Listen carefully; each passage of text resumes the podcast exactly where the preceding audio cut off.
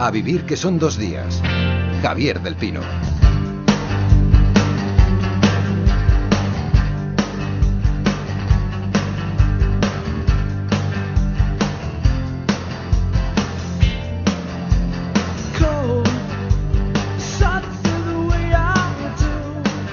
Llega la hora de hablar de libros. En A Vivir que son dos días vamos a ocuparnos de casas de libros, de bibliotecas, posiblemente de la biblioteca más pequeña de la historia. Oscar López, buenos días. Buenos días. Y Manu Verástegui, ¿cómo estás? Hola, buenos días. Manu Verástegui, ¿cómo estás? Estoy bien. ¿Qué, te pasa? Pues nada, yo para inaugurar la temporada me cojo siempre un trancazo estupendo, así que espero no toseros mucho, ni estornudaros mucho, ni armar muchos ruidos. Y alguien por ahí fuera de la antena que tienes que acostumbrarte a que el tiempo pasa. Eh, yo creo que no se refería a ese tipo de tiempo. Eh, sí, sí, no es el cambio de tiempo, sino el tiempo que llevo acumulado. Pues sí, que tienes que empezar, claro, tienes que empezar a portarte bien, mano. Oye, Oscar, hagamos memoria, vamos a recordar algunos bibliotecas que se han hecho célebres. Hombre, hay bibliotecas maravillosas. Yo la primera que me viene a la cabeza, porque creo que es la más bonita que yo personalmente he visto en mi vida, es la biblioteca del Trinity College en Dublín que es, yo creo que es la biblioteca más cercana a lo que podría ser la famosa biblioteca de Hogwarts, de Harry Potter. Es una biblioteca maravillosa, pero maravillosa. Pero bueno, podemos encontrar bibliotecas, por ejemplo, la que hay en el castillo de Perelada en Girona tiene una de las colecciones de Quijotes más importantes del mundo, pero también está, por ejemplo, bueno, quienes habéis tenido la oportunidad de visitar la biblioteca del British Museum, a la cual hay que pedir autorización para entrar, y era una de las bibliotecas que más le gustaban a Mario Vargas Llosa, es una biblioteca también alucinante. Es decir, que bibliotecas de este tipo, la verdad es que hay muchas en el mundo. ¿eh? Habrá quien piense que es un acto de valentía inútil en un campo de exterminio cuando hay otras preocupaciones más perentorias. Los libros no curan las enfermedades ni pueden utilizarse como armas para doblegar a un ejército de verdugos, no llenan el estómago ni quitan la sed. Es cierto, la cultura no es necesaria para la supervivencia del hombre, únicamente lo es el pan y el agua. Es verdad que con el pan de comer y el agua de beber sobrevive el hombre, pero también que sólo con eso muere la humanidad entera.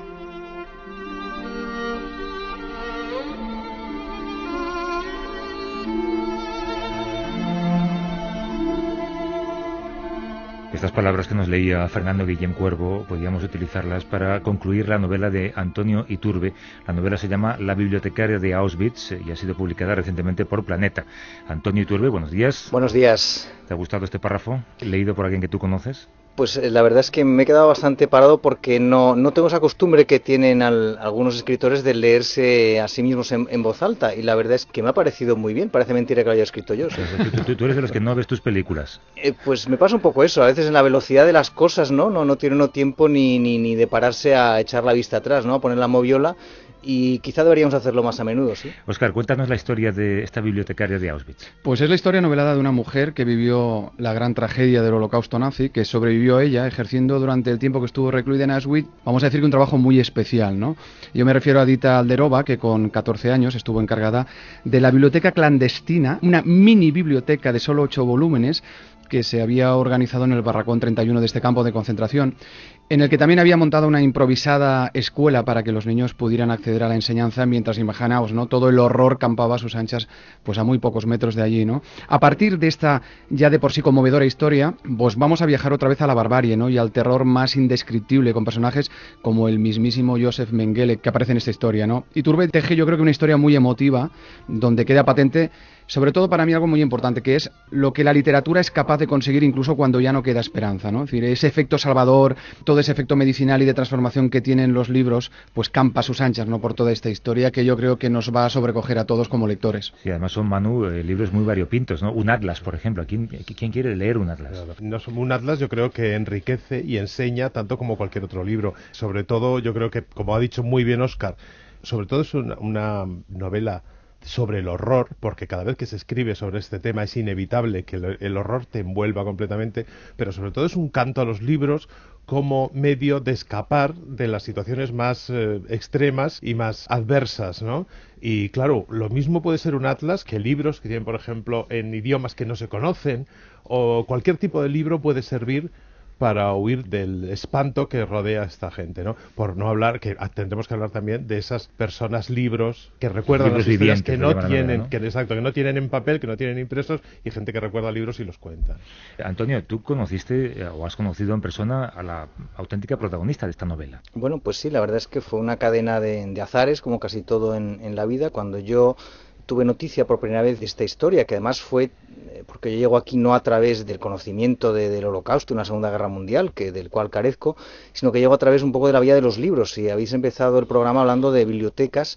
Y yo llego a este libro a través de, de un libro que habla sobre bibliotecas, la biblioteca de noche de, de Alberto Manguel, eh, Manguel es uno de los grandes expertos mundiales en historia de la lectura y en este libro pues hacía un recorrido, como habéis hecho vosotros, por grandes bibliotecas, bibliotecas singulares y eh, se detenía en una página, unas cuantas líneas, a comentar que también en Auschwitz, en un barracón, existió una pequeña biblioteca de, de ocho volúmenes. Y bueno, ese, ese fue el hilo del que yo empecé a estirar y estirando, estirando, estirando, bueno, pues llegué al ovillo, un ovillo tan inesperado como el hecho de que buscando documentación por internet encontré una, una novela que estaba escrita por una persona que estuvo en ese campo, por Ota Kraus, y esa novela se vendía en una web eh, casera muy muy sencilla donde tenías que escribir para que te la mandaran y la persona que contestaba firmaba la nota comodita y yo sabía por la documentación que la persona, la muchacha de 14 años que manejaba los libros en el barracón se llamaba Dita. Bueno, le pregunté si era ella y me dijo que sí, era ella. En aquel momento tenía 79 años, vivía en Israel, estaba viva, ¿no? Para mí realmente fue una, una cosa sorprendente, ¿no? ¿Cuál es la dita de la novela, la dita niña? Bueno, pues es una muchacha muy enérgica, muy inquieta, con mucha curiosidad, que es un poco lo que me ha transmitido la, la, dita mayor que yo he conocido, ¿no? Un- una mujer que a pesar de, tener ahora ya eh, 83 años, es una mujer con una extraordinaria curiosidad, que entras en una librería y se para a mirar los títulos. Estuve en Barcelona para la presentación del libro y la llevé, la llevé a pasear por la ciudad y se detenía en todas partes, se me preguntaba mm, eh, el significado de las palabras. En fin, es una persona con una inquietud tremenda yo retrato a esa niña de, de 14 años en ese mundo terrible, en ese mundo encharcado ¿no? por la maldad y por el crimen, cómo sigue creando su propia burbuja de, curiosidad, incluso de, pequeña felicidad en medio del horror. ¿Y qué te dijo cuando le planteaste que ibas a escribir la novela? Bueno, de entrada ella eh, es una mujer de una, de una humildad in- extraordinaria. Ella de entrada no se da ninguna importancia. De entrada le, le llamó incluso la atención pues que un periodista de España se, se interesase por su historia, ¿no? Porque dice que bueno que ya llegó allí con 13 años, que le, le encargaron que se ocupase de los libros, pero bueno que si le hubieran dado una escoba pues se hubiera puesto a barrer el barracón, que ella no tiene ningún mérito y que ella simplemente estaba allí e hizo lo, lo que tocaba hacer, ¿no? Pero ella no se da cuenta, con la perspectiva del tiempo, que su historia es fascinante por todo. Bueno, lo que pasa que también yo creo que ella ha visto muchas cosas, ¿no? Y ella también ha visto morir mucha gente. Y bueno, yo creo que hay en, un poco en los supervivientes una especie como de modestia, ¿no? Porque el hecho de, de que ellos sobrevivieron y otros no, creo que les hace de alguna forma eh, reacios a, a colgarse muchas medallas y a ir por ahí con muchos altavoces, ¿no? Oye, ¿y ella ha contribuido directamente con recuerdos? ¿Que te ha contado cosas que tú has aportado al libro? Sí, ella me ha contado cosas. También es cierto que han pasado 70 años casi y que hay cosas que no recordaba con exactitud. Por ejemplo, el título de los libros. Ella se acordaba de algunos, se acordaba de, de la breve historia del mundo de H.G. Wells, pero no recordaba otros. Yo, eh, mediante la documentación que he ido recopilando, he conseguido eh, reconstruir hasta los títulos eh, de cinco de los libros. Hay tres que bailaban y bueno, hay también la potestad, digamos, de, de la ficción, que es el cemento un poco que tapa las grietas que la documentación no, nos deja al aire libre, ¿no? Y es una mujer con una historia vital terrible, porque se le ha muerto marido, se le murió una hija joven, creo también. Y sin embargo, ¿cómo es ella de carácter? Ella es una mujer eh, de una fuerza tremenda, ¿no? Mm, eh, se publicó una, un- una entrevista aquí en La Vanguardia y en esa entrevista ella daba una imagen eh, más pesimista de lo, de lo que es en realidad, ¿no? También, eh, bueno, una mujer de 83 años que la, en fin, una entrevista larga, cansada, eh, si le rememoras un poco los aspectos más terribles de su vida, pues también te muestra su, su cara, digamos, más, más triste. Pero a mí es una mujer que me enviaba chistes por el correo electrónico en PowerPoint, eh, chistes, eh, en fin, en hebreo, ¿no? Eh, chistes inocentes, simpáticos. Es una mujer que me dijo cuando le mandaron un fotógrafo ahora estos días a, su casa en Praga que se sentía como Benini en la última película de Woody Allen que tenía un paparazzi que le perseguía hasta el lavabo. Bueno, porque es una mujer que no, ha- no ha perdido el sentido del humor en absoluto, está llena de curiosidad, llena de, de planes, me decía, Tony, yo tengo planes, yo tengo muchos planes, las novelas de su marido que quiere que se publiquen, que quizá van a salir ahora en Praga, en fin, que es una mujer que no la, no la, no la han doblegado. ¿No, crees que eso es parte de la capacidad de supervivencia? Lo mismo que tú cuentas muy bien en la novela, que en las peores situaciones sigue habiendo un momento para el guiño de humor o para el destello de felicidad, ¿no? El momento o para una risa, quizá muy breve y quizá amarga, pero que la capacidad de supervivencia se basa en eso, en, ser capaz de mantener todas esas cosas en medio de, la adversidad. Sin duda, sin duda. Si, si no creamos eh, burbujas, pues al final la, realidad nos aplasta, ¿no? Y en eso los niños son especialmente eh, duchos, ¿no? En, crear sus propios espacios. Ella, por ejemplo, me contaba cuando, cuando ella tenía nueve años, cuando los nazis entraron en Praga, y ya, pues bueno, su, infancia se estalló en pedazos, ¿no? Los, judíos eh, les tenían prohibido todo, ir a las tiendas, comprar comida, ir a los bares, ir a los cines. Finalmente a los niños les prohibieron ir a la escuela e incluso les prohibían a los niños ir a los parques públicos, ¿no? A tirarse por un tobogán. Pero los niños lo que hacían era irse al cementerio judío de Praga, el cementerio antiguo, y jugar al escondite en el cementerio, ¿no? Entonces convertían un sitio aparentemente triste como un cementerio en un lugar de juegos, ¿no? O sea, con, mm. los niños tienen esa capacidad tremenda de que pueden con todo, ¿no? A mí hay un tema que me interesa especialmente cuando uno aborda un, un argumento de estas características tan delicado, tan especial como es el tema del Holocausto. A mí me interesa mucho el tema del tono.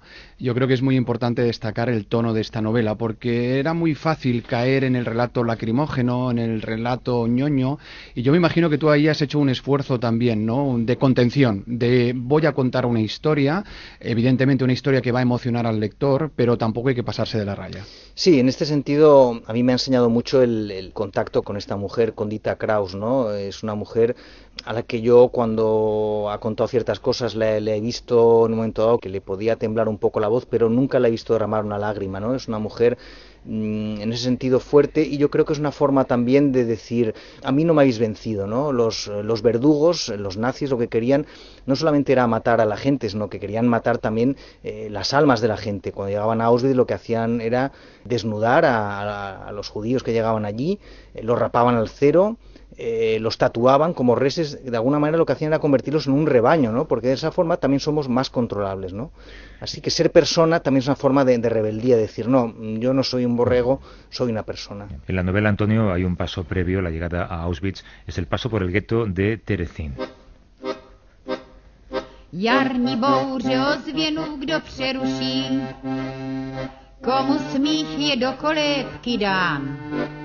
Este es el himno de Terezin, de la obra Brundibar de Hans Krasa. Cuéntanos cómo llega Dita y su familia a ese gueto. Bueno, pues eh, en ese proceso, digamos, de desmoronamiento que es su infancia, pues eh, primero entran los nazis, eh, han de abandonar la casa donde viven, han de ir a otro piso más pequeño, después también han de abandonar ese otro piso y han de ir al, barrio judío de, Praga y finalmente pues han de dejar Praga y han de irse a este gueto, a esta ciudad de Teresín, que está a 60 kilómetros de Praga, donde Hitler, bueno, dicen que es eh, la propaganda nazi, Hitler es una ciudad que regala a los judíos, ¿no? Bueno, es una ciudad amurallada, un antiguo cuartel, y allí están durante un año eh, recluidos hasta que en eh, diciembre de 1943 son deportados finalmente al campo de exterminio de Auschwitz. ¿Tú has paseado por allí con Dita ahora? Yo he estado en, Teresín paseando con Dita. Cuando yo llegué a Praga para verla, porque aunque ella vive en Israel, todavía va unos cuantos días al año, le gusta ir a Praga unos días y me reuní con ella en Praga y bueno, cuando llegué allí mm, lo primero que me dijo que teníamos que ir al gueto de Teresín y bueno, yo le pregunté si para ella no era doloroso y me dijo que no, que en absoluto, que ella iba y que además tenía que ir porque había de llevar libros, libros de su marido, porque su marido Ota Kraus fue uno de esos profesores del Barracón 31 con el que se casó después de Ese es uno, uno de los personajes de la novela, ¿no? Con otro apellido, pero incluso con el nombre propio. esta visita a Teresín la hiciste ya después de escribir la novela. Bueno, durante el proceso. Ah, durante. Te lo decía porque en el epílogo también dices que es muy importante, que ha sido muy importante para ti la visita a los lugares reales, ¿no? A Auschwitz y a Birkenau. Sí, para mí sí. Yo, vamos, yo creo mucho en, palpar las cosas, ¿no? Un poco como los melones, ¿no? Que los compras al tacto, palpándolos. Eh, naturalmente que hay mucha información en Internet, tú te puedes documentar mucho por Internet y desde luego de Teresin y no digamos de Auschwitz hay muchísima cosa que puedes consultar a través de Google. Pero estar allí te da una dimensión de las cosas, una vibración, una temperatura que yo creo que no la obtienes de otra manera más que pisando el terreno. ¿Y de Teresin a Auschwitz, cómo es esa llegada? Bueno, la llegada de ellos es una llegada terrible, ¿no? Porque ellos los mandan en, en un tren eh, de, mercancías, en un tren de ganado, es, es un viaje largo, cerrados. Además, los nazis, como en eso eran tan extremadamente maquiavélicos, hacían llegar generalmente los trenes de noche para que la gente llegase desorientada entonces, bueno, les abren el, portón del tren y llegan a, un andén eh, en medio de Polonia, bajo cero, de noche, con las luces, los perros ladrando, las órdenes, eh, los golpes de culata. Bueno, es una llegada mm, terrible, ¿no? A Auschwitz. Mm. Y además, eh, bueno, allí delante, siempre en el andén, hay un médico que procede a una selección que directamente va a decidir quién va a la vida, la vida esclava de Auschwitz y terrible, o directamente a la muerte. Pero mujeres embarazadas a la muerte, ancianos a la mm. muerte. Y además todo eso pergeñado de una manera, eh, bueno, como una gran farsa por parte de Himmler también, porque ahí se crea un campo familiar cuando era una manera encubierta de, tapar y de camuflar una realidad. Y de engañar a la Cruz Roja, creo. Claro. Sí, eh, justamente esta biblioteca está en un barracón con niños, pero como decís, los niños son una rareza en Auschwitz porque no son útiles. Los nazis quieren gente que trabaje en los talleres, en las fábricas, explotarlos como mano de obra esclava y los niños, los ancianos, las embarazadas no sirven, por lo tanto generalmente van a las cámaras de gas directamente. En este caso eh, lo que hicieron fue eh, organizar un campo familiar porque querían tener un campo pantalla por si la Cruz Roja Internacional, que ya les había advertido, enviaba una inspección ocular para ver qué estaba pasando allí en el, en el Reich. Y bueno, pues dijeron los nazis, bien, eh, que vengan, pero entonces les enseñaremos lo que nosotros queramos enseñarles, que será un campo donde haya familias, donde haya hombres, mujeres juntos, incluso niños, con ropa de civil, con su pelo sin rapar, y de esa forma engañar un poco a la Cruz Roja. Con lo cual, el campo familiar pretendía ser un engaño, de alguna forma ellos querían engañar a los judíos y utilizarlos como señuelo, pero eh, la grandeza del asunto es que el director de ese barracón, Freddy Hirsch, a su vez engañó a los nazis porque ellos querían únicamente un barracón de aparcar niños y él montó una escuela. Oye, acabas de nombrar a un personaje que a mí me parece que es fascinante. Bueno, en toda la novela hay un montón de personajes. Sí, muchos. Que, además tú de vez en cuando de la ficción vuelves a la documentación para rematar en eh, las conclusiones de las historias con párrafos en los que se cuenta cómo han acabado estos personajes. Pero Freddy Hitch, por ejemplo, es, un, es uno de los personajes más inquietantes al que durante toda la novela le envuelve un misterio que no se acaba de resolver. Pues sí, yo creo además que es de esos olvidados ¿no? de, la historia. Freddy Hirsch, que mm, desgraciadamente no, no superó Auschwitz, y luego, además, bueno, la, historia oficial, cuando yo empecé a documentar la novela, decía que él se había suicidado, ¿no?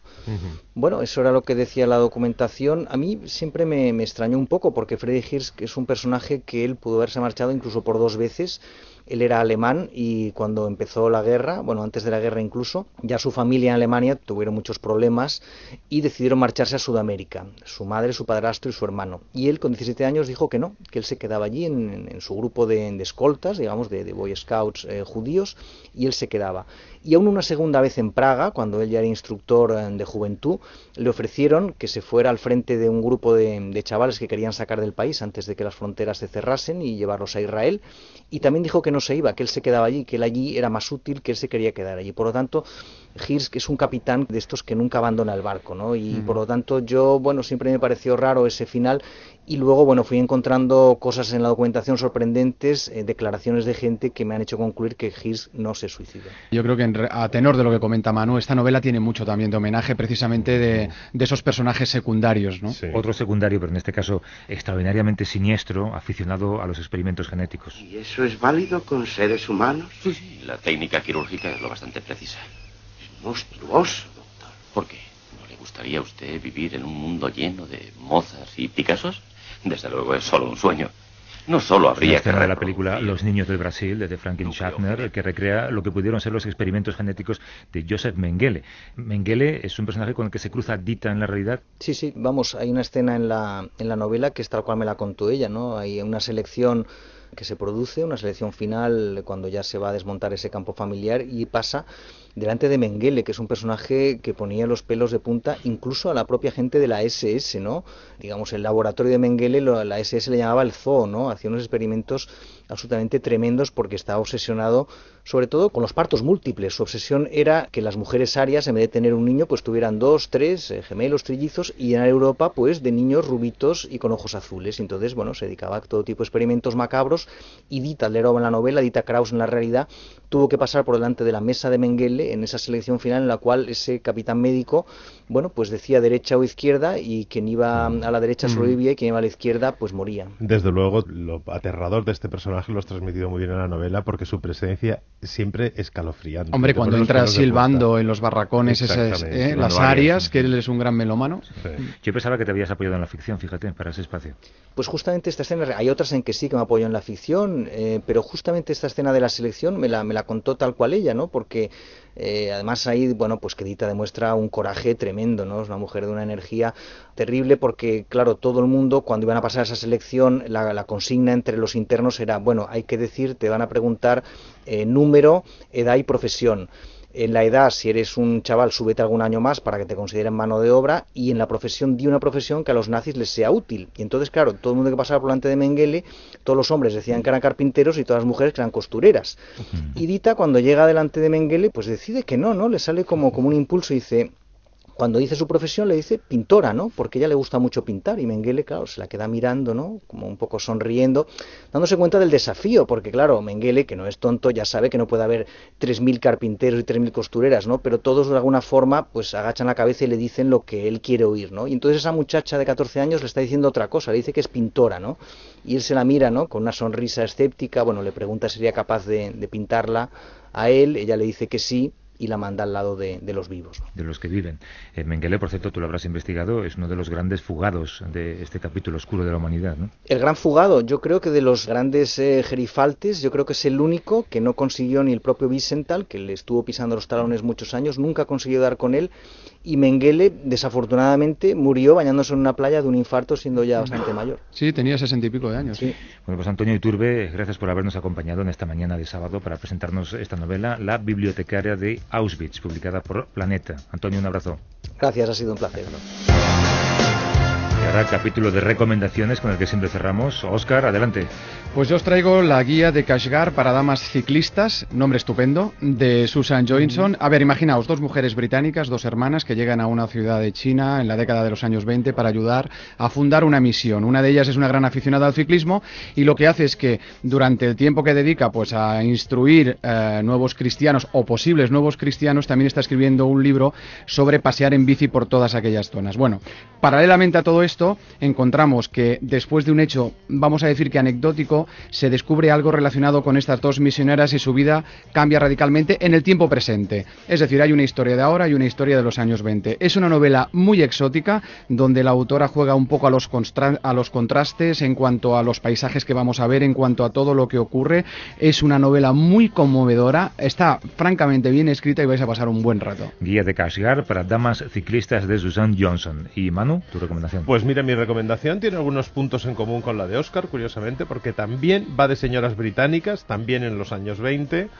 Pero por otro lado, el tono es completamente diferente porque es una comedia, es un, tono de comedia, de humor británico bastante ácido y bastante irónico. Se titula Reina Lucía, el autor es F. Benson, eh, publicado por Impedimenta.